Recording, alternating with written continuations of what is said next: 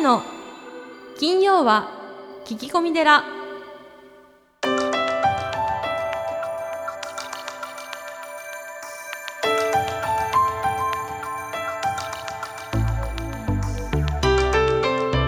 ようこそ架空のテラスタジオにお送りする長谷の金曜は聞き込み寺ナビゲーターの南雲もぐなです。群馬県太田市は随願寺住職であられる長谷さんよろしくお願いします。はい、よろしくお願いします。えポッドキャストネームゆぱさんからのお便りを紹介したいと思います、はい、え日本はいろんな宗教が混在していますよね。えそこでえ疑問です。例えば死んだ時にクリスチャンだったらキリストが迎えに来て仏教徒であればお釈迦様が迎えに来るのでしょうか。え無神信者であればどこに行くのでしょうか。変な質問ですが答えていただければ幸いです。ということあこれ面白い質問ですね。うん。まあ、人間ね、まあ、人間であるわけでその信じる宗教によって死後っていうかねそういうことがちょっとこう変わってくるのかっていうね。うんうんう。うんんそうですね。はいまあ僕たちはこうよく聞かれるんですけども、はいえーで、まあ禅宗的には、うんえーお迎えに来るかどうかは、うん死んだ時のお楽しみ、わからない。はい、わからない。えーだってこう、まあ、生きている僕が答えていて、はいえー亡くなった後、うんこの世に戻ってきた人には、うんまあ会ったことがないんですよね。うん、ないですね。ええだから、えー実はあの世がああるかどうかは、うんまあ僕たちはそれを信じてますけども、はえー証明できないい。うん、です。ですね。ええでもですね、うん。医学的な、えーうん臨死体験というのは、うん。たくさんこう実証があって、実はあの東大の立花隆先生がですね、世界中でその検証したものをまとめて、えーいらっしゃっていてはい。これを見るとですねどこの国の人も暗いトンネルをこう通って、うん。えーその先にですね光の世界がうん。現れるとえーいうことが多いそうです。そうなんですか。はい、でその先にはですねこうお花畑があったり、えー白い像が出てきたり、うんえー阿弥陀様が出てきたり、えー観音様が出てきたりということで、出てくるものはですねこのお国柄とか、うん。えー信じる宗教によって、うん。えーみんなこう違うんですけども、はい。漏れなくその暗いトンネルを通ってですね、うん。光の世界に出るというのは一緒みたいです。そうなんですね。はい、でこれがですね医学的にはどういう状況なのかというと、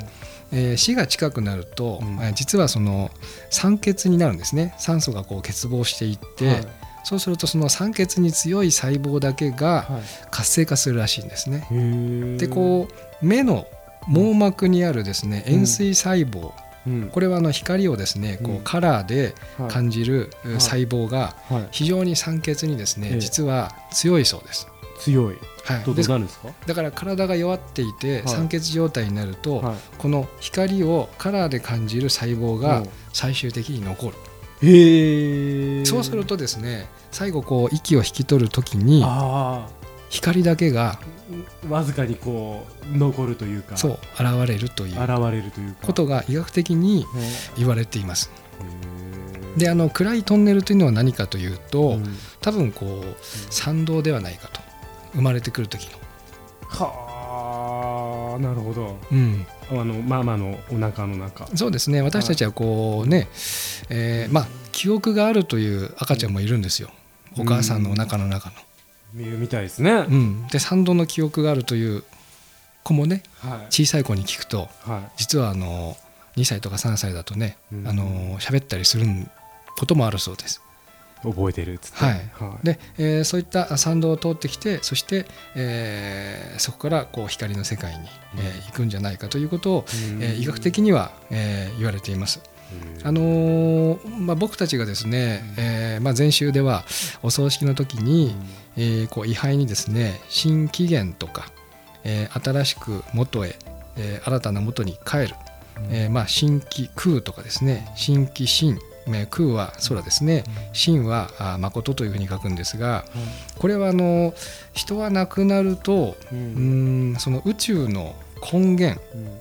まあ元というのはその元気の源ですね。はい。あの宇宙のエネルギーはい。そういったところに、えー帰っていく。元いた、うん。そういった目には見えない耳には聞こえないけれどもそういったエネルギーのところに帰っていくということが、うんえー新紀元というお位牌に書くんですけれども、あの信じていればえそういったものが最終的えに見えるんじゃないんですかね。うーん。だからそのね。無信者であればどこに行くのでしょうかというふうに聞かれてるんですが、はえーこれはその個人の信仰の問題なので、いうん。僕には分からない、うん。っていうのがいや正しい答えかもしれないですね。は信じてその人が本当にこう大切にしいて、えー思い描いているものが最終的に、えー見えたりよくあの亡くなったおばあちゃんが迎えに来たとか大好きだったあの人が迎えに来たとか、うん。えー先に亡くなってしまった友人が迎えに来たということはあるみたいですね。そうですね、うん。ってことはやっぱりその、ね、死の瞬間それまでに何をこう思ってきたか心の中にあったかっていうのがなんか本当に最後になんか一場面に何か現れるようなうん。そんな感じですね。僕なんかこうお葬式やってて、え実はですね生前本当にその深い絆ができたーはい。例えばご夫婦とかはい。友情とかうん。仕事関係のつながりみたいな人は亡くなっても生きてますよね。うーん心の中で、うん、は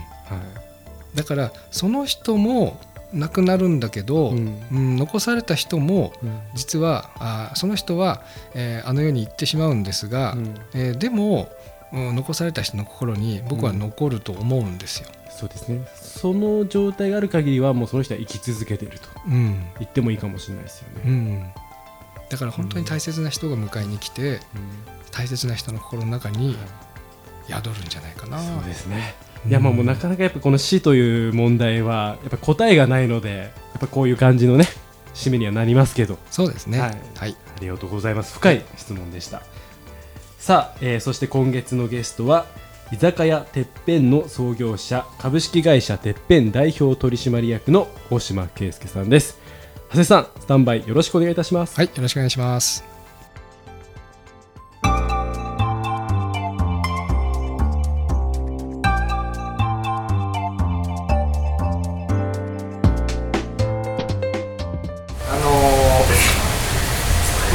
島さんの、えー、と書籍を読ませていただいて、あのーとてもあの本当にですねたくさんのこういろんな方の書籍を読まれたり、今回行かれたり、まあ、西田先生の話とかですね、この身が、えー自分のえー限界を、えー超えられない話とかですね、えーとてもあのえー僕自身も勉強になったんですけども、えーあの脳のことをとてもよく分かっていらっしゃるあの西田塾の、あの塾生のはい。でい。らっしゃい。ますか、はい。そうですねはりそうなんですね。はい。はい。もうあのもう西田先生との出会い。はもう衝撃的だったのではい。もう先生が衝撃的ですもんね。衝撃もう本当にパワフルですしそうですよ。そのもう脳のこととか全く勉強なんてそんな学校で学ばない。ですから、はい。えこんなにすごい。ってだから興味は、まあ、でもそこはなかったんですけど人間の脳ってこんなすごいのかとか人間の脳ってこんな面白いのかっていうふうにすごい思いました。で西田先生分かりやすいのででとにかくもう人間ってすごい力があるってあの今みんなが自分には無理とかできないっていうのは全部勘違いだそれ全部錯覚だ人間の脳科学的にも脳っていうのはパソコンの10万台かからがかつながっても人間の脳一つには全くかなわないスーパーコンピューターでありもうとにかくもうほとんどほんの数パーセントしか使われてない人間の脳はだからもう計り知れない力があってものすごい力が眠ってるだからあの今は限界なんてありえないそんなところじゃない人間の能力ってそんなもんじゃないでもそのスーパーコンピューターにどんな問いかけをするか何を思うか何を思い込むかどんなデータを入れるか私はダメって言ったらダメを実現していくしスーパーコンピューターはダメを実現していくって何を思うか思い込むかこれやってこれが人生の差なるねっていうことを言われてそうだなと思ってですね。衝撃的でしたあの脳科学者の方が言われた脳の神経のあのこう、あの神経をですねこうつないでいくと月まで行くらしいですね。そのぐらいにも入りらされてだから使えば使うほど良くなる、ねっていうふうに言われていて僕はあのえっと東北大学のあの大人の DS を作られた茅島先生がおっしゃってたんですけども、もう天才作るのは簡単だって言ってました。天才を作るのは簡単だはい言ってました。次に来ていただいた百松圭さんの影山先生のように一瞬であの3桁の掛け算をするとかあの4桁の割り算をするみたいなのを作ってしまえばスーパーコンピューターはできるっていうふうに言ってましたね。おっしゃってますまあそれをどう使うかが一番大事だってことなんですけど。いやもう未知数な力があるんでしょうねきっと。いやすごいだと思います、えーだからあの本当に能力はねもう無限だと思うんですよね、はい。ありがとうございますあのーはい。えっと大島さんがはい。本気のじゃんけんってやられるじゃないですか、はい。講演会で、はい。はい、あのそれはこう本気度を出していただきたいっていうこの聴衆に対してのアピールなんですか？えっと本気のじゃんけんのええ。目的はその公演によって変わってくることがあるんですけど、ででもまあは外さない目的があるのは空気の変化を感じてもらいたいっていうのはすごくあるんですよ、会場の空気ですごくあのもうやっぱり大体公演の最初の時ってまあ最初からもう明るい雰囲気の公演会場ってなかなかなくて。そうですね。はい、でもちろん会社によっても違いますし集まってる人たちによっては違うんですけどやっぱり最初はどんな公演するんだろうなとかあのなんかあんまり明るい雰囲気じゃなかったりする中で、まあ、その空気で僕はそのチーム作りで一番大事なことは、はい。とにかく明るい空気だとででも業績を上げるのは明るい空気。家庭が明るいかどうか会会社が明るいかどうかもう学校もか学校の空気。とにかく空空気はふ雰囲雰囲気とか、はいはい。気ですよね波動とか気とか振動とかいろいろとありますけどもこの空気が僕はあの結果を作る力を持ってると思っていてでそのまあ空気イコールまあその気も感情とかになってくるとは思うんですけども、そのとにかくその明るい空気っていうのはがつ空気が変わるとあこんなにも集中力が増したりとかこんなにも講義が楽しくなったりとかっていうのも体験してもらいたいですし空気の変化を感じてもらいたいなってそれでされるんですねこれが朝礼後の繁盛店の空気ですみたいなでじゃん実際朝礼と同じ体験をじゃんけんっていう形で実際に体験してもらって、よっしゃーってやることによって空気がもう明るい空気に一気に変わる、この空気感を感じてもらいたいなっていう。これがもうこの職場の力を最大限に発揮して業績を変える力を持ってるんじゃないですかみたいなそういうことをそれでじゃんけんをされるんですねそうですっていうのとあとは文字さんの次が、はいはいあのこの間面白い話を聞いたのは、えー夢を叶えるのにこれ西田先生が言われてますけど、はい夢を叶えるのに一番大事な大切なことの一つに先に喜ぶっていうのがある先にワクワクする西田先生達成してないのに達成しないのにワクワクする、で、え成功したっていうのは成功したからワクワクするんじゃなくてワクワクしているから成功する、ワクワクしてるとうまくいく。ワクワクしてるから夢かなでもうワクワクが先。結果が先じゃない。結果がうまくいったからワクワクじゃなくて先に楽しい気持ちでいるからうまくいく。先にワクワクが成功の秘訣だよ。で、えー夢を叶える秘訣も先に夢が叶ったことをワクワクするのだと。夢にワクワクする将来にワクワクすることがその潜在能力や可能性を引き出し夢を叶えていく力になっていく。夢を叶える力はワクワクだって言われてたんですワクワクが夢叶える。でそれを日本人は昔からやってたってことを聞いたんです。これ翡翠小太郎さんっていう方から聞いたんですけども、桜の花見はまさしくワクワクだ。ワクワクの文化で先に喜ぶ文化なんです。要は桜の花見って予祝っていう意味があるみたいなんです。あ予習のように祝う先に喜ぶ先に祝う予祝。で日本人は昔のその当時の夢は願いはお米の豊作で。はい。お米の豊作を秋のお米の豊作を春の花見を見ながら米を桜の花びらを米と見立てて秋の豊作をイメージして目標達成をイメージして夢が叶ったことをイメージして今年も豊作だねって喜ぶところから先に喜ぶことをすることをやっていった。花見イコール予食で先に喜ぶ、これが願いを叶える先に喜ぶことで喜びがやってくる喜びの波動が必ず運んでくるっていうその喜ぶが喜びを作る。これをじゃんけんでやろうと思ってじゃんけんする前にもうその話をしてじゃんけんは本気の予食ですって。本気で喜ぶ。もう自分の今の願いを一つ決めてください。今願ってもうこれが叶ったらもうすごく嬉しい。自分も嬉しい。自分以外周りの人たちも嬉しいっていう一番これの願いが叶ってほしいっていうのを一つそれを口に出してみてください。で過去形でそれが叶ったって言ってみてくださいって。隣の人はおめでとうって言ってください。じゃあそのおめでとうのよしくでじゃんけんぽいしたら勝った人も負けた人も両方ともやったー叶ったーよっしゃーって大喜びする本気のよしくいきますって言って今やってますそうなんですね。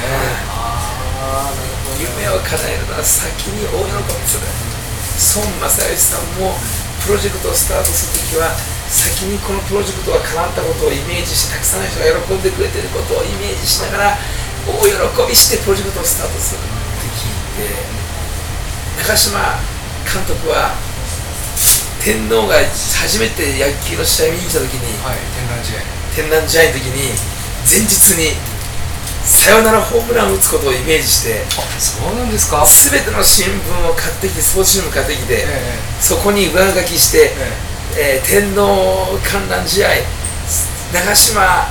サヨナラホームランって書いてよっしゃーって言って次の日試合に本当にその通り9時半までしか入れない天皇のが帰るっていうのは中で9時13分に長嶋が回ってきてサヨナラホームランを見て天皇が帰られた。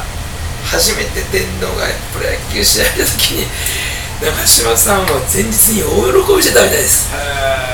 それすごいですね。松井秀喜を獲得する時もえ前日にくじを引く練習をして松井秀喜取ったーって大喜びする練習をしてくじ引きを練習してる監督っているんだなと思ってええ。くじを引引いてだから松井秀喜やったーってもう前日に 大喜びして松井秀喜を取った。そうですか。先に喜ぶ大喜びす。るこれを僕は今のこの今本書いててこれを書きたくて。大丈夫ですか？先に言っちゃって。いいですね世界一はい。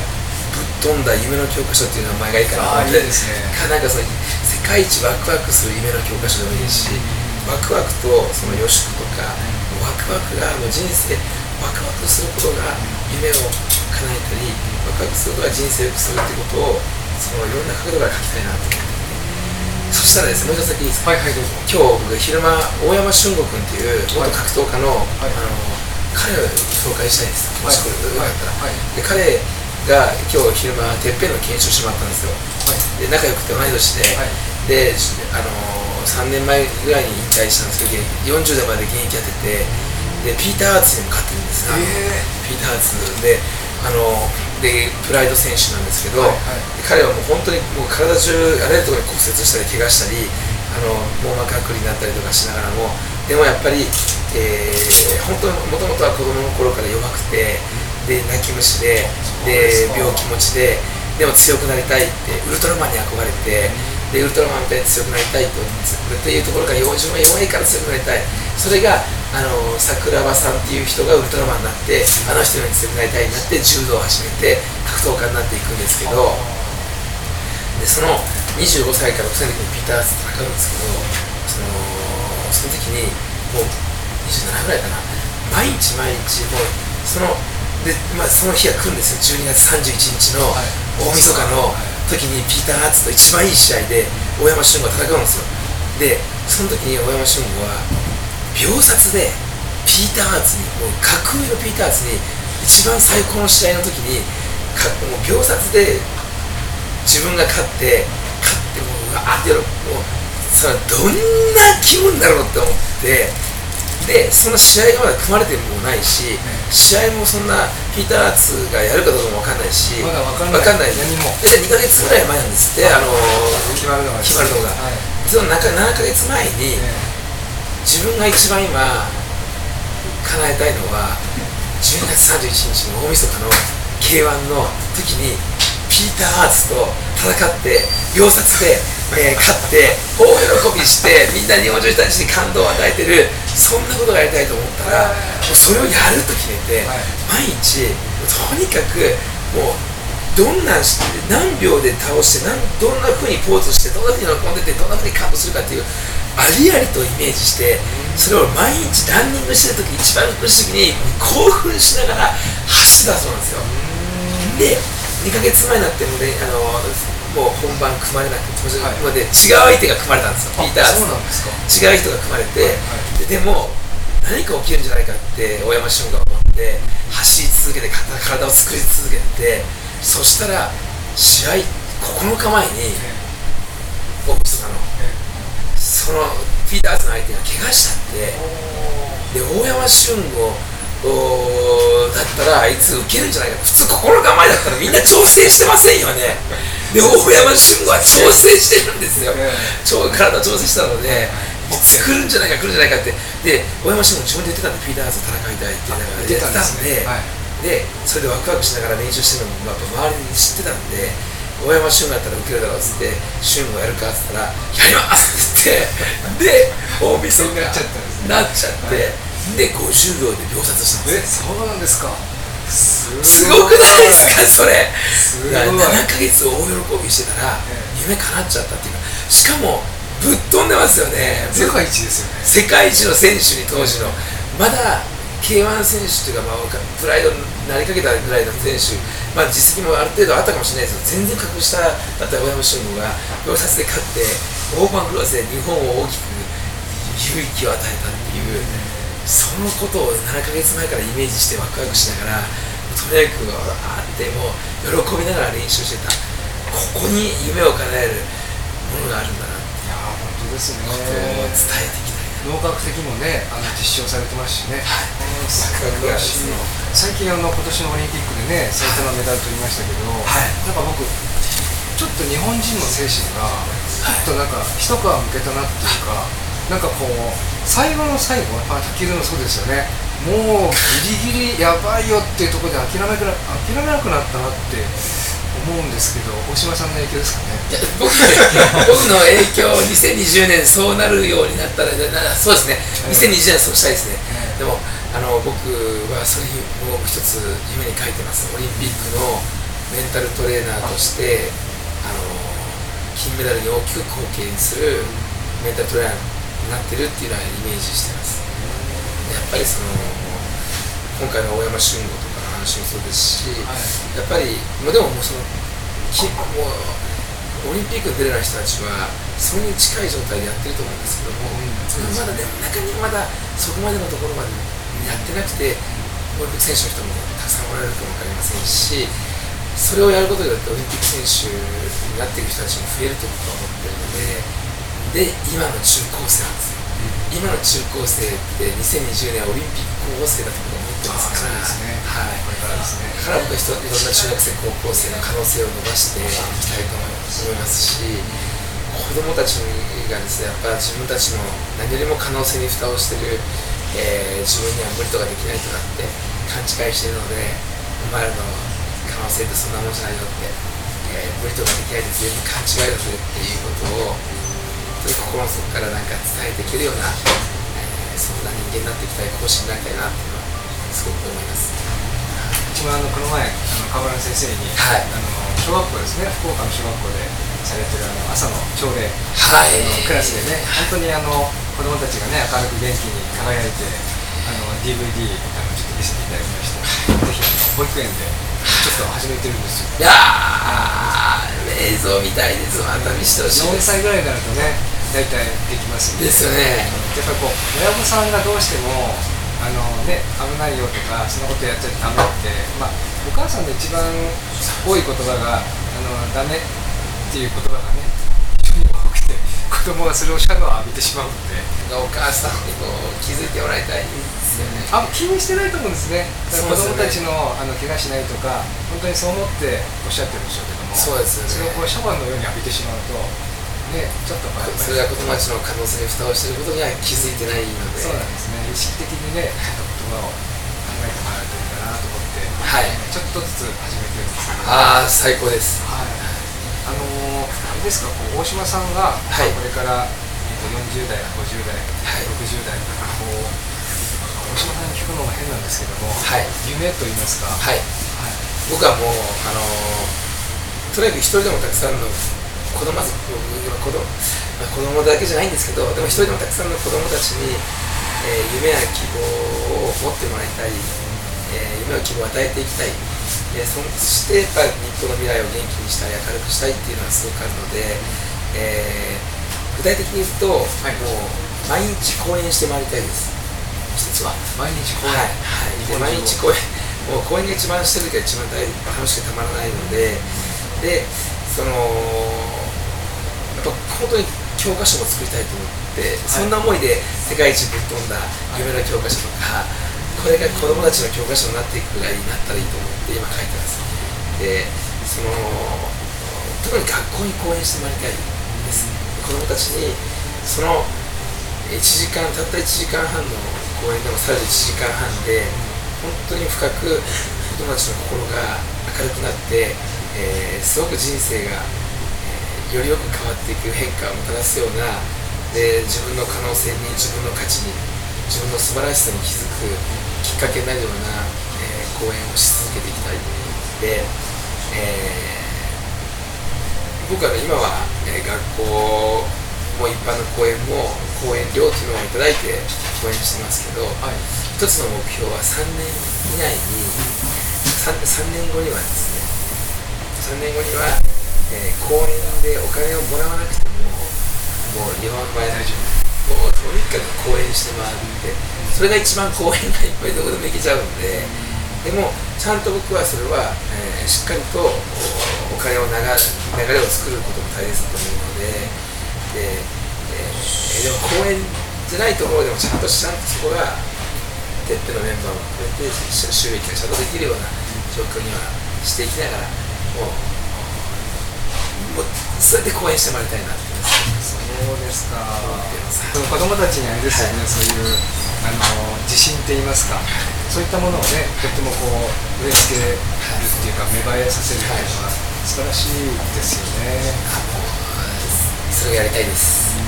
あの日本で一番お参り来るお寺がはい。浅草の浅草寺なんですよ。はいはいはいであのもう桁が違うんですね、えっと、3000万人年間来られるんですね、まあ、海外の方も。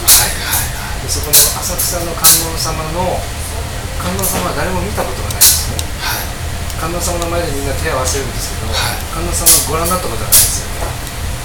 で、ま、お前たちは見るけれども、まあ、遠くの方にあるけど本尊さんは見たことがない。ただ本尊さんあそこの本尊様はですねセムイっていうせいセムイっていう意をしている様なんです。はいはい。あの仏教でいうとセムイっていうんですから背は施す、はい無はないっていう字。で意は恐れっていう字なんですよ。はい。つまり簡単に言うと大丈夫だよっていう意味なんです。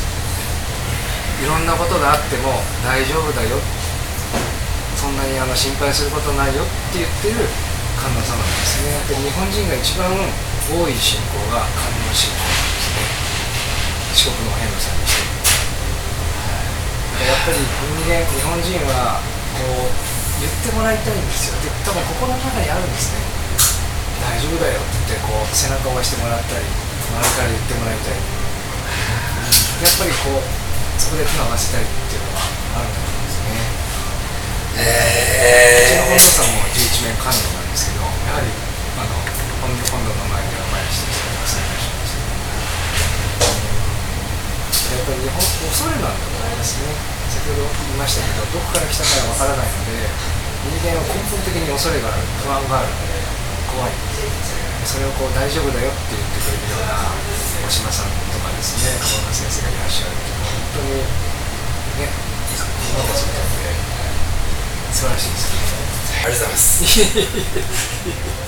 あの、はい。これは皆さんに聞いてるんですけれども、はい。その大島圭介さんにとって、えーまあ、幸せとは、また豊かさとはっていうのはこう、まあ、皆さんに聞いているあのテーマなんですがどういったものでしょう。かし僕にとって幸せな時間は、はい。もうもう本当いくつか幸せな時間帯がいっぱいあるんですよね。そのふとした時にすごく家族で1週間に1回ですけどなんかご飯を揃って食べてる時にいやいいなって今いいな今いい感じじゃないって思う瞬間がすっごいやったら幸せだったりでテレビでソファーでテレビ見ながらなんかぼーっとしてる時になんかめっちゃ今幸せだなって思ったりで一番僕好きな時間とか幸せを感じるのは、はい。やっぱり僕あの講演をしてる時にすごくもうやっぱり上から上からっていうのはすごいおこましいんですけどでも壇上から見させてもらって講演しながらすごくやっぱり、えー通じ合ってるっていう感覚になってですごく、えーその時になんかあのなうれすごい嬉しくてなんかあまあなんかで公演終わった後に涙ながらになんかすごく人生が変われる気がしますとかもうそうやって言ってもらった時がもうすっごい幸せを本当に感じるのでだから今今の理想の人生の中を生かさ生かさせていただいてるなってすごく感じています。だからそう言って本当に心からそういう幸せを感じる時間を増やしていきたいと思いますしなんかその本当に人が喜んでる時とかがすっごい嬉しいのはもうずっと嬉しいのでそこに幸せ、えー一人でいる時よりもやっぱ一人でいるとあんま好きじゃなくて誰かが喜んでる姿を想像するのは好きですけどそうやっていうのが僕にとって幸せですかね。まだわかんないです。すいません。実際のところは僕もあのまあ今孤独死の方のお葬式とかね生活保護の方のお葬式をやらせていただいてるんですけども本当にあのお嬢さんのおかげで救われましたとか助かりましたって言われるとまあやってよかったなって思いますよね。そうやってそうですね仲間が書いているのもすごいでもそういうもうそうですね人に人がと一緒にいる時に幸せです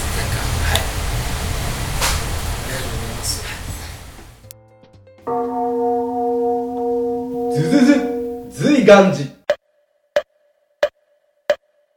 随願寺にまつわる最新情報をズズズっとクローズアップしてまいります。行事のご案内講演会コンサート情報エトセトラさあ今週は何でしょうか？はい、えー NPO 法人随公会がスタートいたしました。随公会？はい。え8月にまあ認可され、まあ、現在まあ動いている NPO の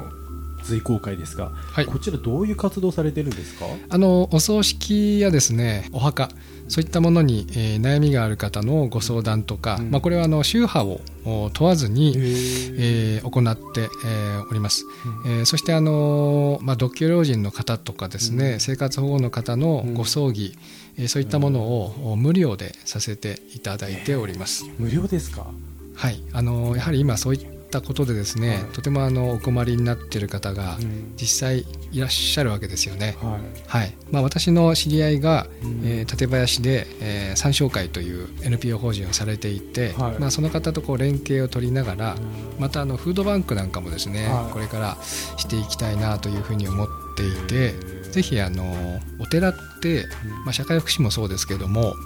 えー皆さんのこう困っていることとか、うん。えー悩んでいること、そういったことをですねうーん。まあ、手助けできる手助けするというこことが、まあ、僕らの一番のその防ぎようだというふうに思っているんですね。とはい。でやっぱりこう多くの方がそういった方で困っている方もいらっしゃるので、うん。ぜひあの、ご相談いただければと思います。はい。はい、わかりました、はい。えーこれなんか詳しくは今ね聞いてちょっと随公開ちょっとどんなところかしらってえー、とホームページがはいですね、ええ。うちのお随願寺のホームページにリンクされています。あそうですか。はい、であのホームページもですね、はい。えー www.npo スラッシュ随公会 .com というホームページがございますので、はい。そちらの方を見ていただければと思います。はい、ありがとうございます。さあ、そして、長谷の金曜は聞き込み寺100万ダウンロード記念公開収録 in 随願寺をえー12月4日日曜日10時に開催します。おおおーもう3回目ですけど、なんか新しい驚きとともにありがとうございます。はい、そう、100万ダウンロード。すごいね。これすごいですね。うんなんかいつの間にかですよね。うんまあ、番組もね、170回以上、180回っていうところまで来て、もう100万ダウンロードですからね。これもう皆さん集まっていただいて、ちょっとこう、宴じゃないですけど、盛り上がりたいなと思っておりますので、うん、ぜひぜひ、あの、随願寺のホームページをね、メールにてお申し込みください。はい以上、ズズズ随願寺でした。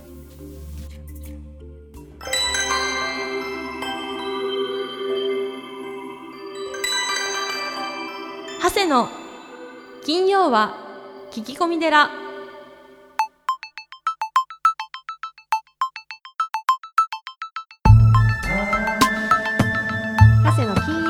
き込み寺いかがでしたか？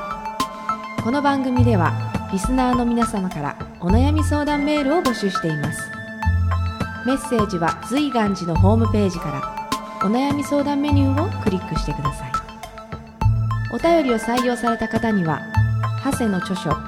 お坊さんが教える悟り入門をもれなくプレゼント。また講演会法話会のご依頼もこちらから。www. 随願寺 .com www. 随願寺 .com これまでの講演会ライブの模様もホームページから有料でダウンロードできますのでぜひチェックしてみてくださいね。それではまた次回も未知なるテラスタジオでお会いしましょう。合唱。